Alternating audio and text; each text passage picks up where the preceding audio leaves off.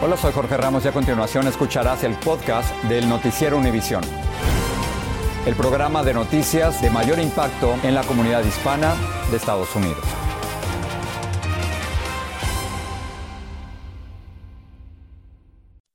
Hola, hoy es el miércoles 2 de agosto y estas son las principales noticias.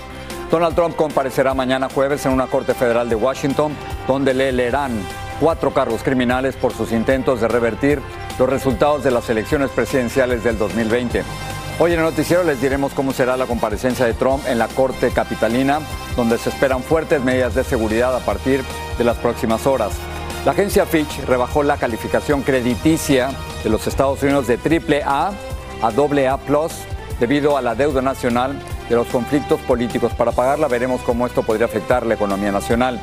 Y surgen denuncias de que agentes estatales de Texas están separando familias migrantes que cruzan la frontera sur. Tenemos las versiones de inmigrantes y de agentes. Este es Noticiero Univisión con Jorge Ramos e Ilia Calderón. Muy buenas tardes. El presidente Trump acudirá mañana a la Corte Federal en Washington para enfrentar cargos criminales por sus intentos de revertir los resultados de las elecciones presidenciales del 2020. Efectivamente, como informáramos ayer, un jurado especial le presentó cuatro cargos relacionados al ataque al Capitolio, el cual calificó de asalto sin precedente a la sede de la democracia estadounidense. El pliego acusatorio narra incidentes en los que el ex vicepresidente Mike Pence tiene un rol importante, Jorge. Pence dijo que alguien que se pone a sí mismo por encima de la Constitución no debe ser presidente de Estados Unidos. Tenemos una amplia cobertura. Pedro Rojas comienza hoy el noticiero. La extensa acusación del fiscal especial Jack Smith en contra del expresidente Donald Trump en la Corte Federal de la capital de la nación detalla un complot que presuntamente buscó revertir resultados electorales en siete estados del país. Arizona, Georgia, Michigan, Nevada, Nuevo México, Pensilvania y Wisconsin. El exmandatario es acusado de conspirar para defraudar el país, obstruir e intentar obstruir un proceso oficial y conspirar contra los derechos de los ciudadanos. Un abogado de Trump asegura que el Departamento de Justicia criminaliza su libertad de expresión, lo que sugiere cuál podría ser una línea de su defensa en la Corte.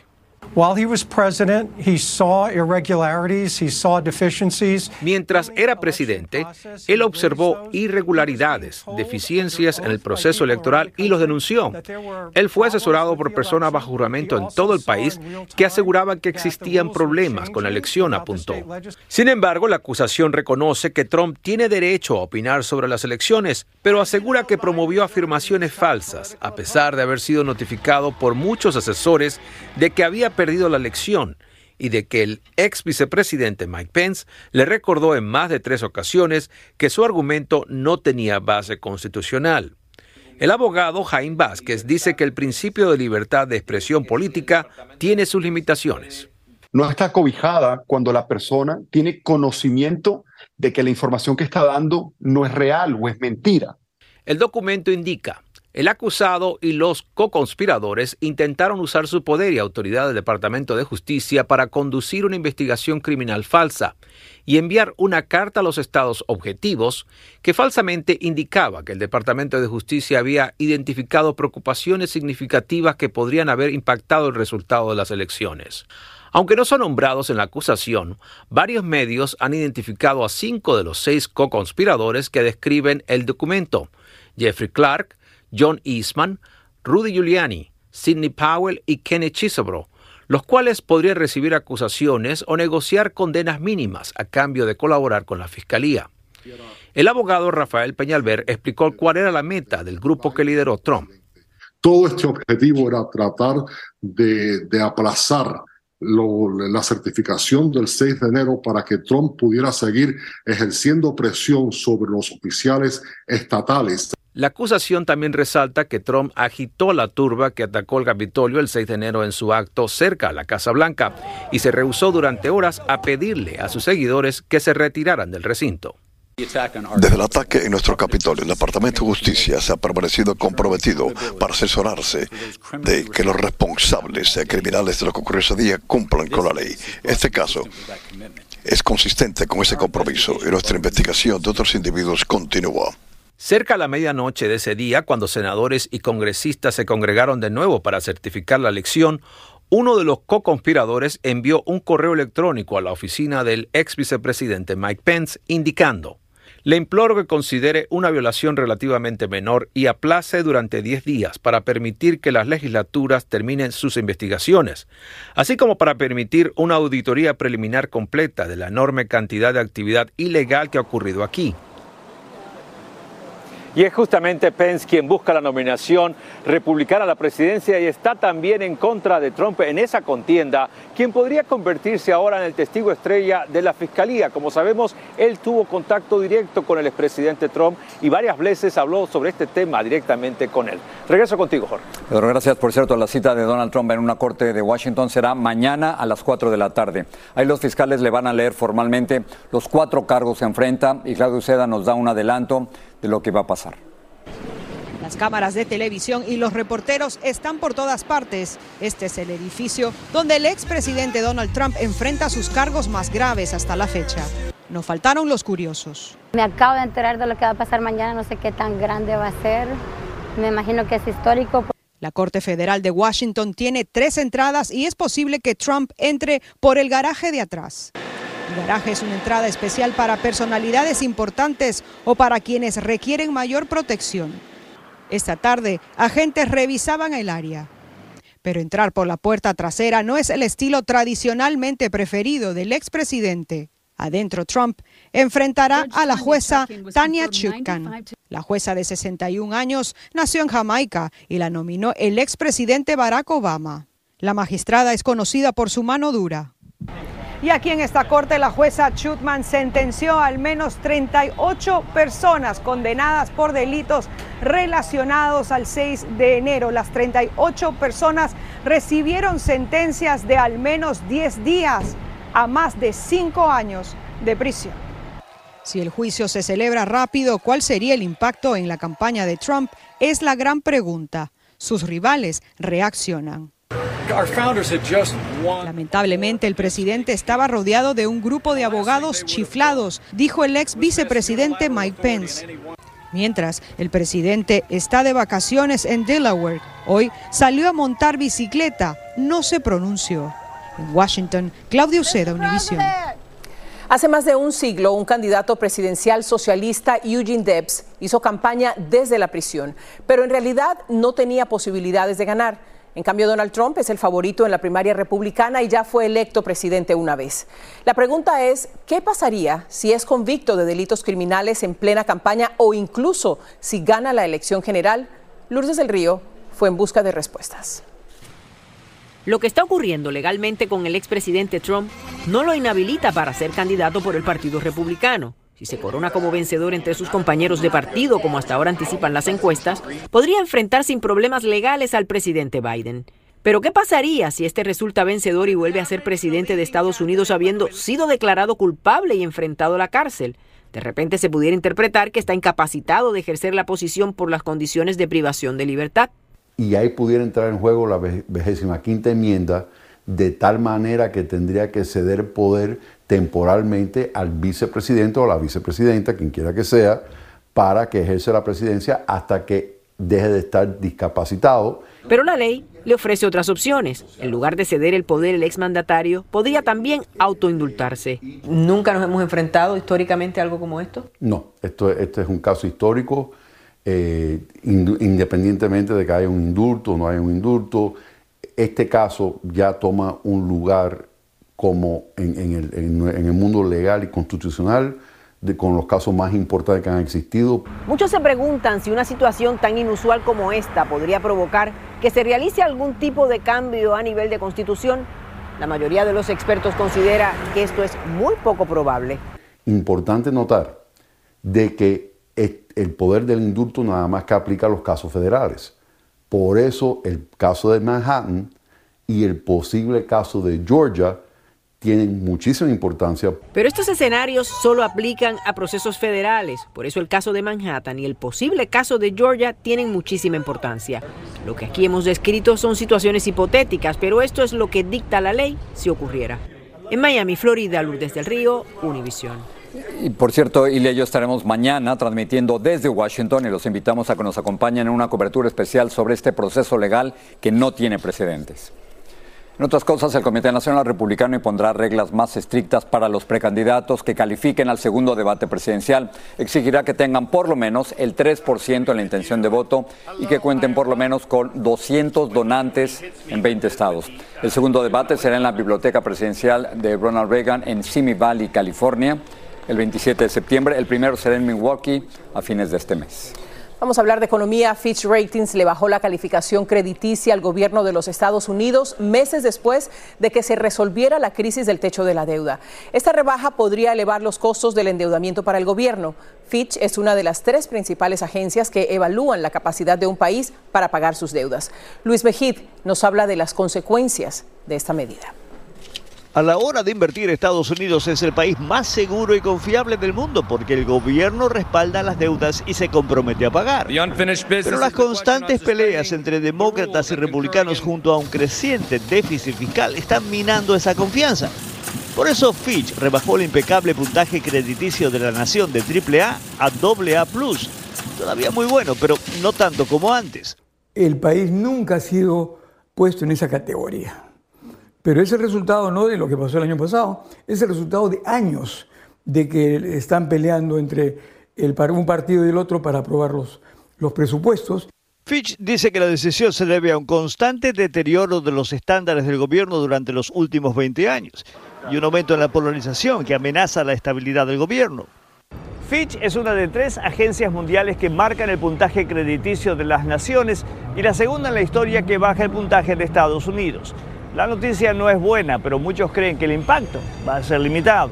¿Qué significa para nosotros? Realmente no mucho. Por lo menos no a corto plazo. Si el país no corrige su curso, la situación podría ser diferente.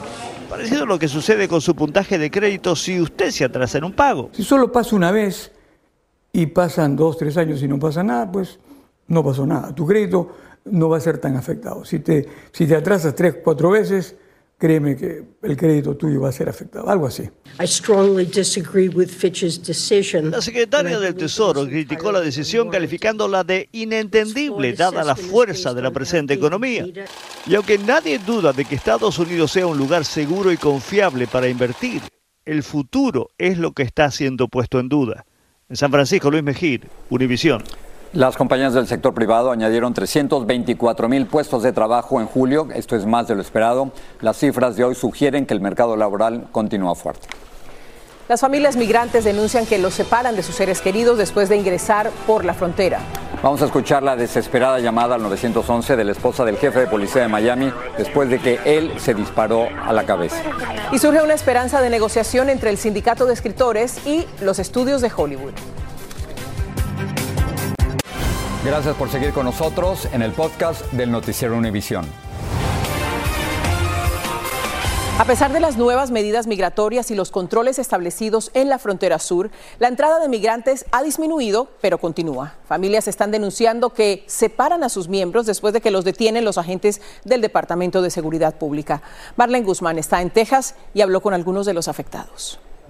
Familias migrantes reclaman estar siendo separadas de sus seres queridos al ingresar ilegalmente por la frontera sur, como esta joven venezolana quien cruzó el río por Eagle Pass con su pareja, sin imaginar que después de una larga y dura travesía juntos, tendría que seguir su destino sin él. A nosotros nos separaron porque yo no estoy casada con él, entonces nos pusieron por separado. Todos están bajo arresto por estar traspasando en propiedad privada.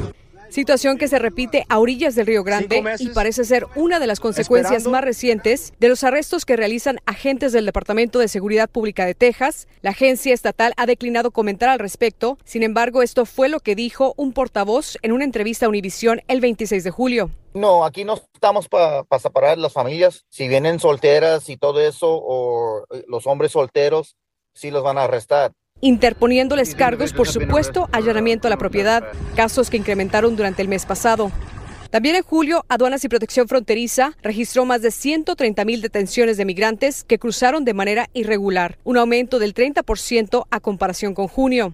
Las separaciones de familias salieron a la luz tras declaraciones de Texas Rio Grande Legal Aid y otras organizaciones que aseguran estar asistiendo a unas 25 familias migrantes que alegan los esposos son llevados a una cárcel estatal mientras que las madres e hijos son procesados por agentes migratorios. Los agentes del estado de Texas están diciendo a las familias que oh, no se preocupa, ustedes van a unir en la custodia de inmigración un poco más tarde, pero eso no está pasando. Lo preocupante es que esta separación le impida a estas familias continuar con su petición de asilo juntos y aún peor, que los padres sean deportados de ver el arresto de sus papás. Entonces, lo que las mamás me dicen es que los niños siempre están llorando. En San Antonio, Texas, Marlene Guzmán, Univisión. Jurado sentenció por unanimidad a muerte a Robert Bowers, un hombre que asesinó a 11 personas y hirió a 16 en una sinagoga en Pittsburgh en el 2018. Esta es la primera pena de muerte que se impone desde que Joe Biden llegó a la presidencia. En Nueva York, 10 personas fueron hospitalizadas después de que un joven de 20 años las atropellara con un auto robado en el que huía tras chocar con otros dos vehículos en Manhattan. El conductor no tenía licencia e intentó escapar, pero transeúntes lo inmovilizaron hasta que llegó la policía. Él viajaba con una acompañante que huyó. Las víctimas están entre los 6 y los 72 años y sus heridas no son graves. El jefe de la policía de Miami, Freddy Ramírez, perdió la vista en un ojo y se recupera de dos operaciones en un hospital de Tampa tras dispararse a la cabeza. Ocurrió en una autopista cuando regresaba desde Tampa a Miami junto a su esposa y fue precisamente ella quien llamó al 911. Vilma Tarazona nos trae la desesperada llamada de Jody Ramírez después de que su esposo se disparara. En la llamada al 911 se escuchan los gritos desesperados de la esposa del jefe de policía de Miami-Dade, Freddy Ramírez, después de que éste se disparó en la cabeza en una autopista de Florida.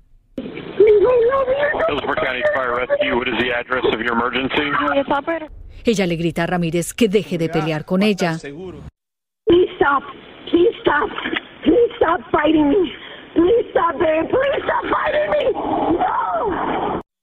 Ella asegura que él está consciente, grita horrorizada que él saltó del auto y se metió entre el tráfico. Oh my God, please help me. Ma'am, is he awake? Yes. Stop. Okay. Is he breathing? He's trying. Ah! He just put out into traffic. He just got out of the car into traffic. Oh my God. Okay, listen. Oh I, I need. I need. Don't run after him. I need you to. I need you to stay away from him. Ella le dice a Ramírez que no se deje morir y se alcanza a escuchar una voz masculina que parece ser la de Ramírez.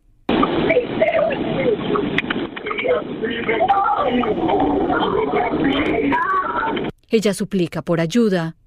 Okay, well, I need you to talk to me so we can try to help him. Where is he now? He's in the grass on the side of the road. Okay, is he awake? Yes, please help me, please. Okay, where? El operador pregunta por el arma. Ma'am, we already have help. We already have help dispatched. I need you to listen to me so we can help him. Where's the gun? It's here in the car. Okay. El operador expresa su preocupación por la seguridad de la mujer. Okay. Well, if if it's I want you to, I want to make sure you stay safe. So if it's going to cause you you you problems, you need to get away from him. Please, I am safe. He needs help. Freddy Ramírez continúa hospitalizado en un centro médico de Tampa donde se repone de sus heridas. Desde el Departamento de Policía del Condado de Miami-Dade, Vilma Tarazona, Univision. situación. El incendio York ya ha consumido más de 80 mil acres con sus llamas que se propagan desde la Reserva Nacional de Mojave en California hacia el estado de Nevada. Se considera el incendio más grande en lo que va del año y se alimenta del implacable calor y los vientos que amenazan a los emblemáticos árboles de Joshua. Los bomberos luchan por controlar las llamas. En China aumentó a varias decenas el número de víctimas mortales a causa del tifón Doksuri, que ha dejado más de 800 mil afectados en el sur del país. El paso del tifón también causó estragos similares en las Filipinas y en Taiwán. el sindicato de escritores de Hollywood dijo que sus miembros planean reunirse con representantes de los estudios para reiniciar las negociaciones. Y es que desde el mes de mayo, Jorge, los 11 mil miembros de ese sindicato están en una huelga a la que se unieron también los 160 mil afiliados del sindicato de actores. Jaime García nos habla de la huelga que ha paralizado a Hollywood. A 92 días de que los 11.500 miembros del Sindicato de Escritores de Televisión y Cine se declararon en huelga, sus exigencias continúan siendo las mismas del primer día. Los escritores están uh, luchando por contratos dignos, contratos actualizados que reflejan las tecnologías nuevas que han llegado. Um, um, y ahorita no eh, están uh, recibiendo la compensación necesaria.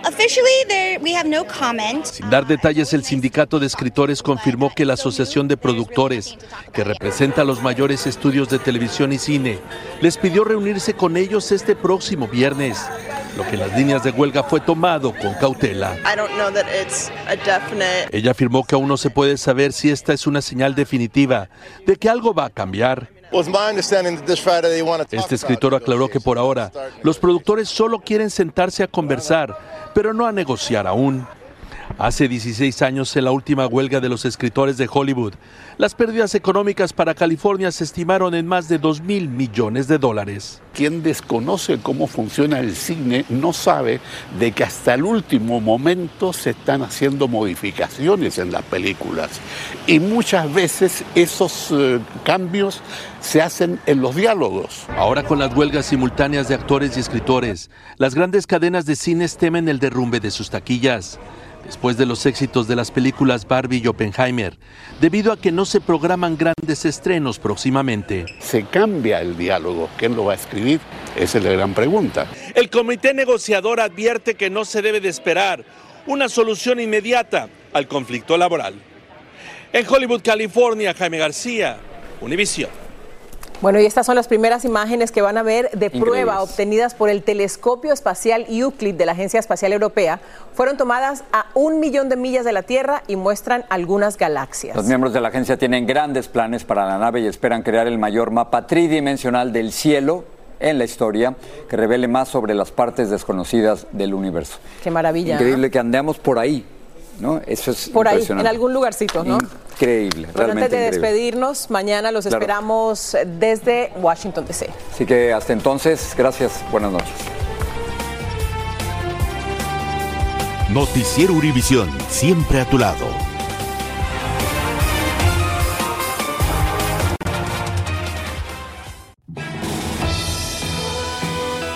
Así termina el episodio de hoy del podcast del Noticiero Univisión. Como siempre, gracias por escucharnos.